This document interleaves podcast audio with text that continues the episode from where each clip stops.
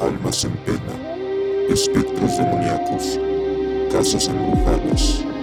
Todo esto y más encontrarás en Leyendas y Relatos de México.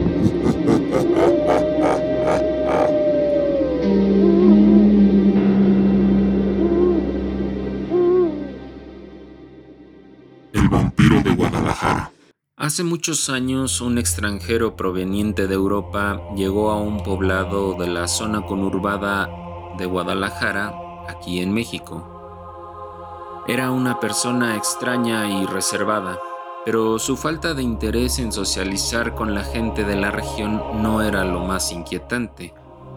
De hecho, desde la llegada de este hombre misterioso empezaron a aparecer cadáveres de animales, en un principio y después cuerpos de niños sin vida, todos ellos desangrados. La ciudad se sumó en una ola de terror, nadie quería abandonar su hogar después de la caída del sol, las familias dejaron de visitarse por miedo a ser la siguiente víctima. El rumor que corría en la ciudad era la existencia de un vampiro y la gente no tardó en relacionar la llegada del europeo con todos estos macabros hallazgos. Así que hubo una reunión entre las autoridades de la ciudad donde se convocó a cualquier experto, estudioso o incluso hasta recompensas que los pudieran ayudar a librarse de esa maldición, como lo llamaban en ese entonces.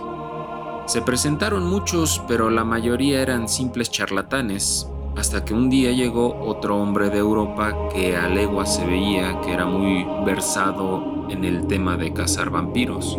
Este hombre en cuestión les indicó dos opciones útiles para hacer salir al vampiro de su escondite. La primera era quemar el lugar donde se suponía que vivía. Aunque la noche no hubiera caído, la amenaza del fuego lo iba a despertar y se vería acorralado. Solo que existía un problema y era que nadie sabía dónde se escondía.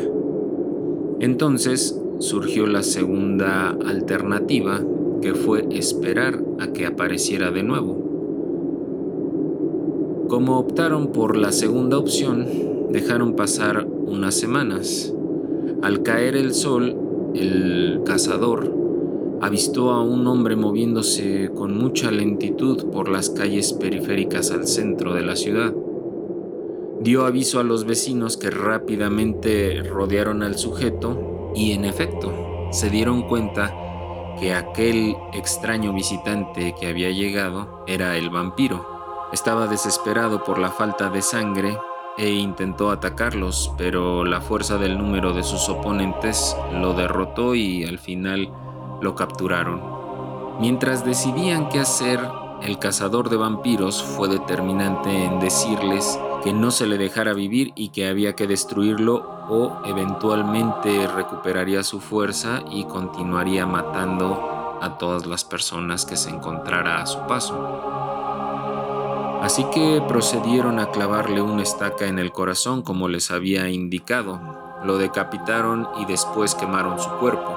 Este hombre recibió su cuantiosa paga y se marchó.